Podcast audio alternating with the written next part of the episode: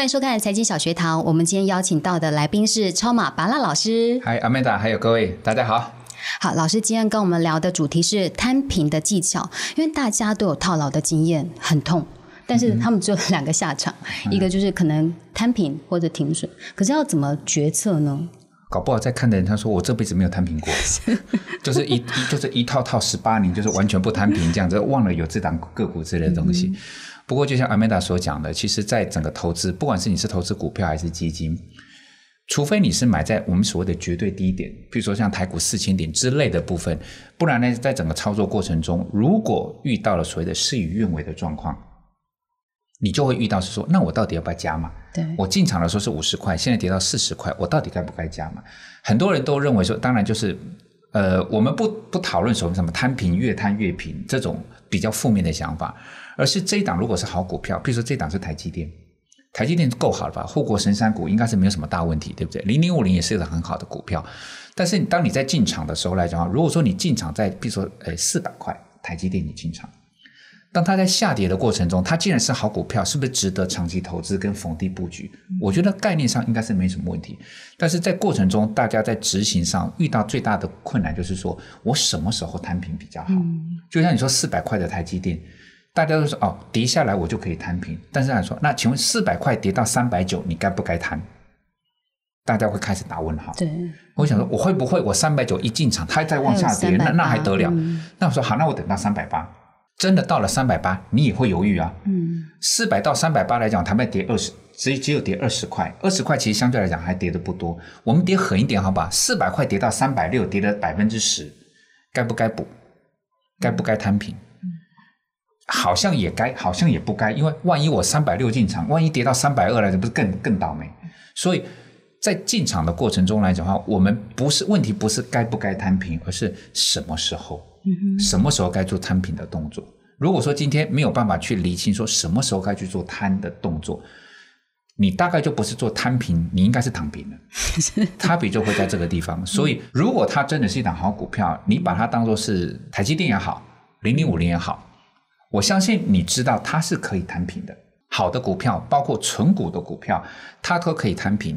我觉得“摊平”这两个字，如果你觉得好像听起来比较不那么悦耳的话，你应该想说这个叫做逢低布局。如果四百块的台积电你都已经觉得是有价值，那请问三百六跟三百二它的价值有消失吗？坦白讲没有。嗯，零零五零也是一样，零零五零如果变成壁纸，那台湾应该沉了嘛？是。那怎么样在买进的过程中遇到了价格的下跌，我以合理的方式去做积极的布局？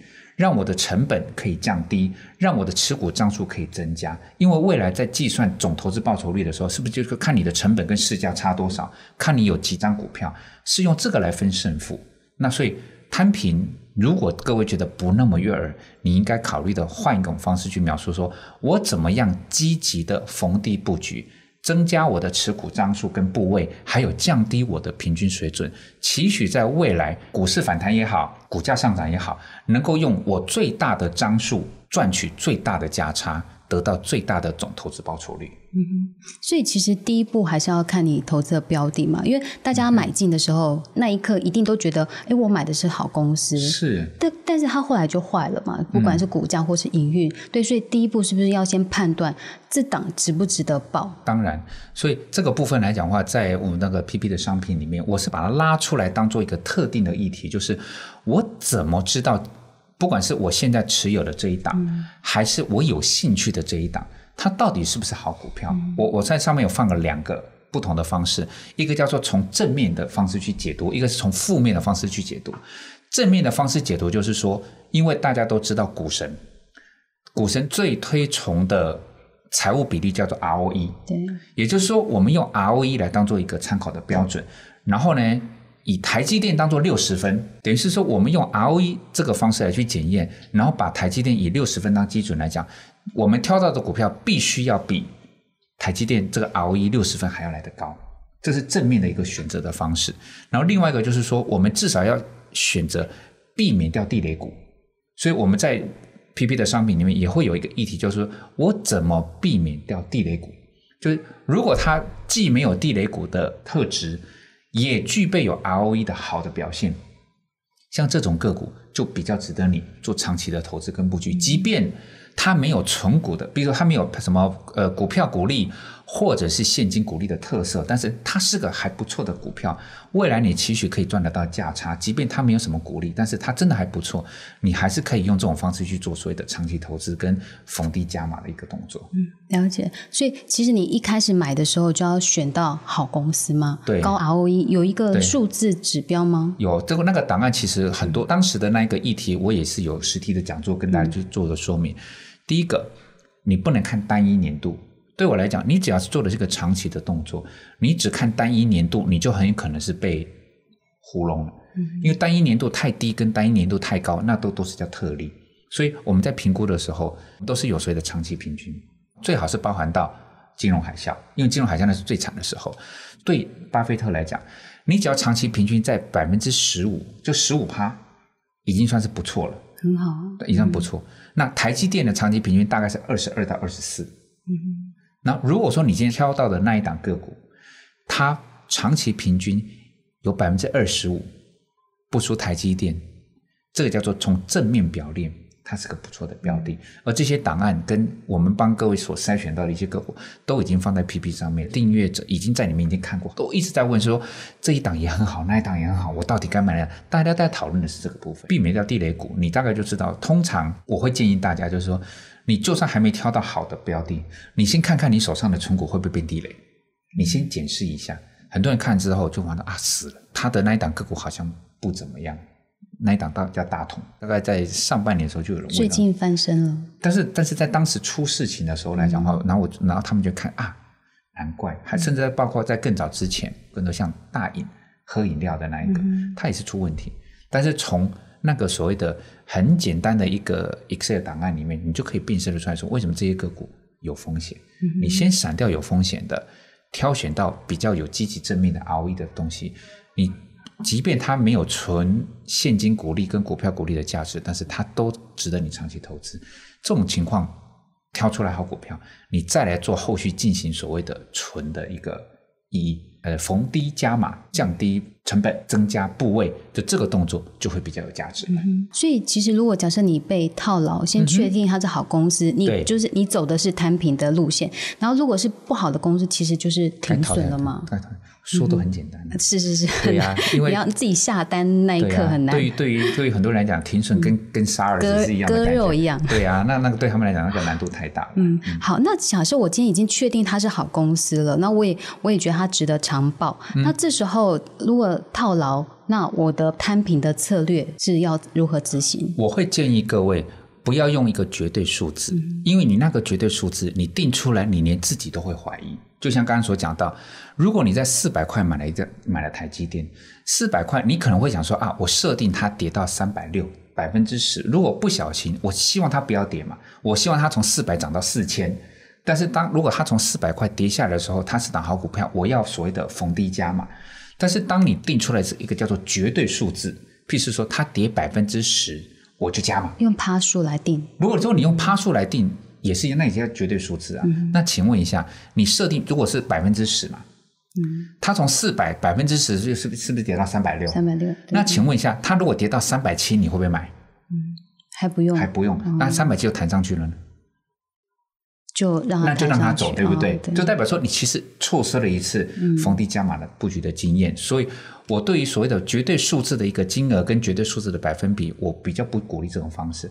我比较鼓励的方式就是说，当这档股票涨多拉回修正，修正到一个它修无可修、跌无可跌，打了一个短底，有了一个股价反弹的机会的时候，不管那个时候是从四百跌到三百八，还是四百跌到三百五。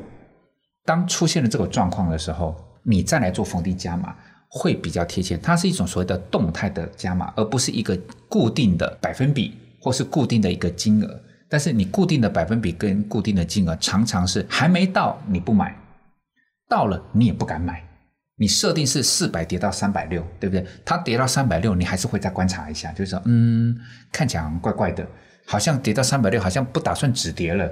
那我再等一等好了。那我想说，那在这样的情况下，你之前定那个三百六的意义在哪里？你定了三百八在哪里？其实，当你发现你定定的投资策略真的发生的时候，其实你不会执行，那你那个策略就应该有修正的必要。所以我们的操作方式是，我们不会去预设立场说它应该跌几趴，或是它应该跌到哪一个点位、哪一个价位，而是当它在修正的过程中，只要还没有出现止跌跟反弹的那个机会，我就等你。不管你是在三百八止跌还是三百五止跌，我等你止跌往上走的时候，我再来做加码的部分。我不会买在当时反弹到的最低点，但是我会买在你已经脱离困境往上涨的那个部位。哎，老师指的是你看技术线型量，还是说什么指标来来做判断所谓的那个相对该加码的位置？刚开始在分享这个议题的时候，大家也会很担心说：“哈，我要学很多东西，是不是？”我说：“不需要。”要不然干嘛定？是 对，所以说就就就代表说我们在等案，我们会分成两个部分，一个叫做比较波段的，一个叫比较长期的。所以各位你现在在画面上可以看得到，这个呢是大盘。嗯，大盘来讲的话，各位看到这四个字可能会觉得，哎，什么叫动态周线？因为你们看到的叫做传统周线，就是固定礼拜五收周线。但是其实，在操作上面来讲的话，你什么叫做周线？是不是礼拜一到礼拜五？五天的会诊，对不对？比如说一号到五号，我们会诊了一批资料，对不对？那请问二号到六号算不算五天？三号到七号也叫做五天呢？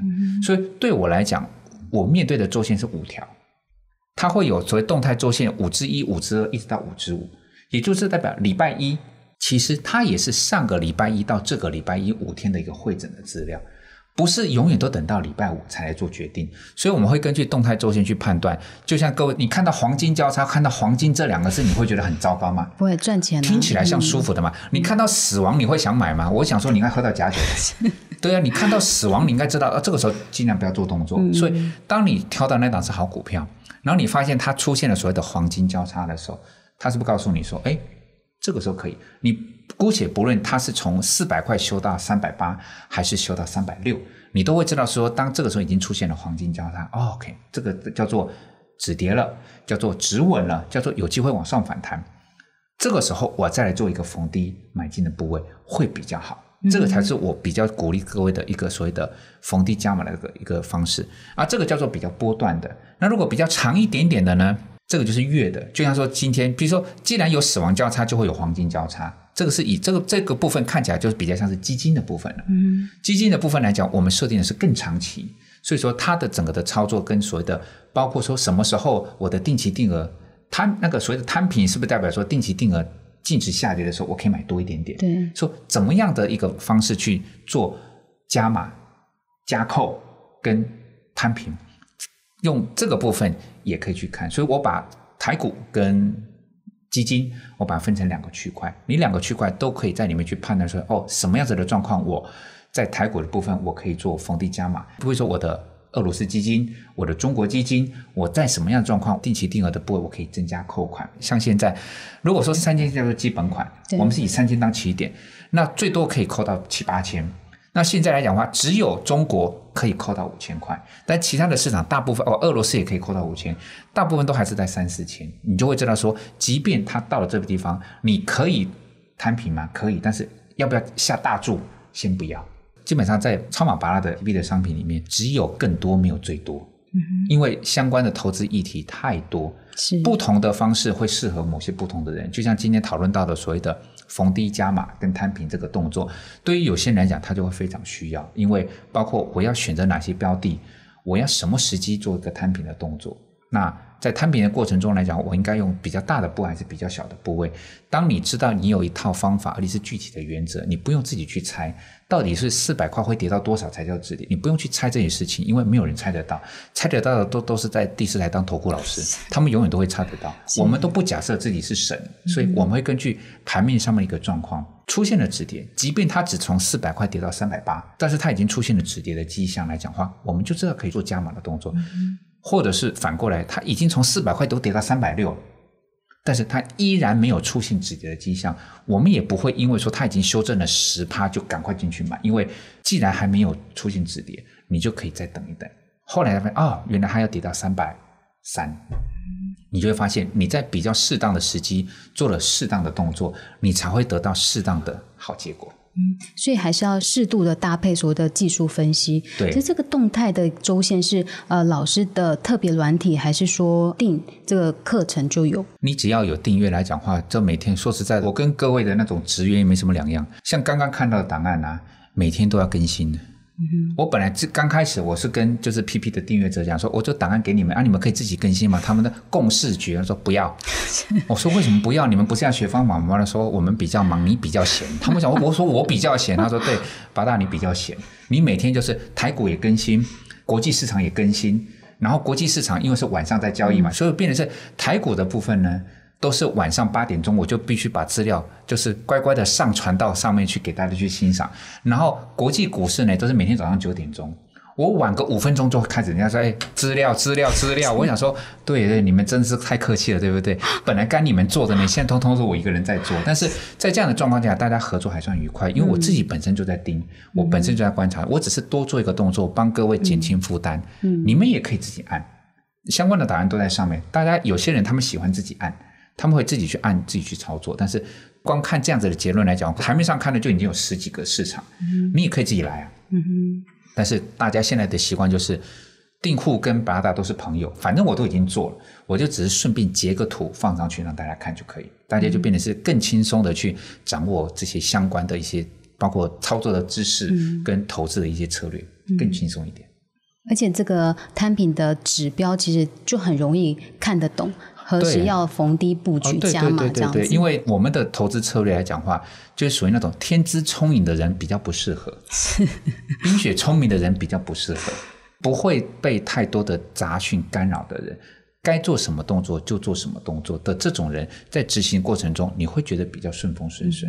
如果你想太多，冰雪聪明的人都会想太多，是。一想太多来讲话，就变成说四百跌到三百六，他觉得他觉得好像有机会了。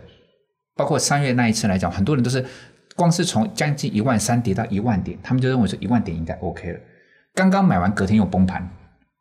那事后来讲，我说哦，事后我也会讲啊。事后来讲，我就算在一万点那时候买进去，事后现在是是不是又回到一万二、一万三？事后来看都是有道理。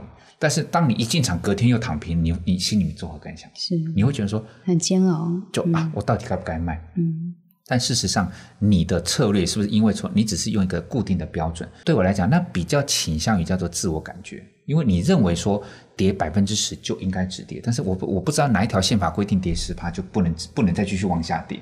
但我们会就说，我让你跌，也许是跌八趴你就止跌，也许是跌十五趴你才止跌。我让你，我看着你，我等着你，等到你真的表态了之后，我再做进场的动作。我会觉得在操作的过程中会比较不会被盘面的。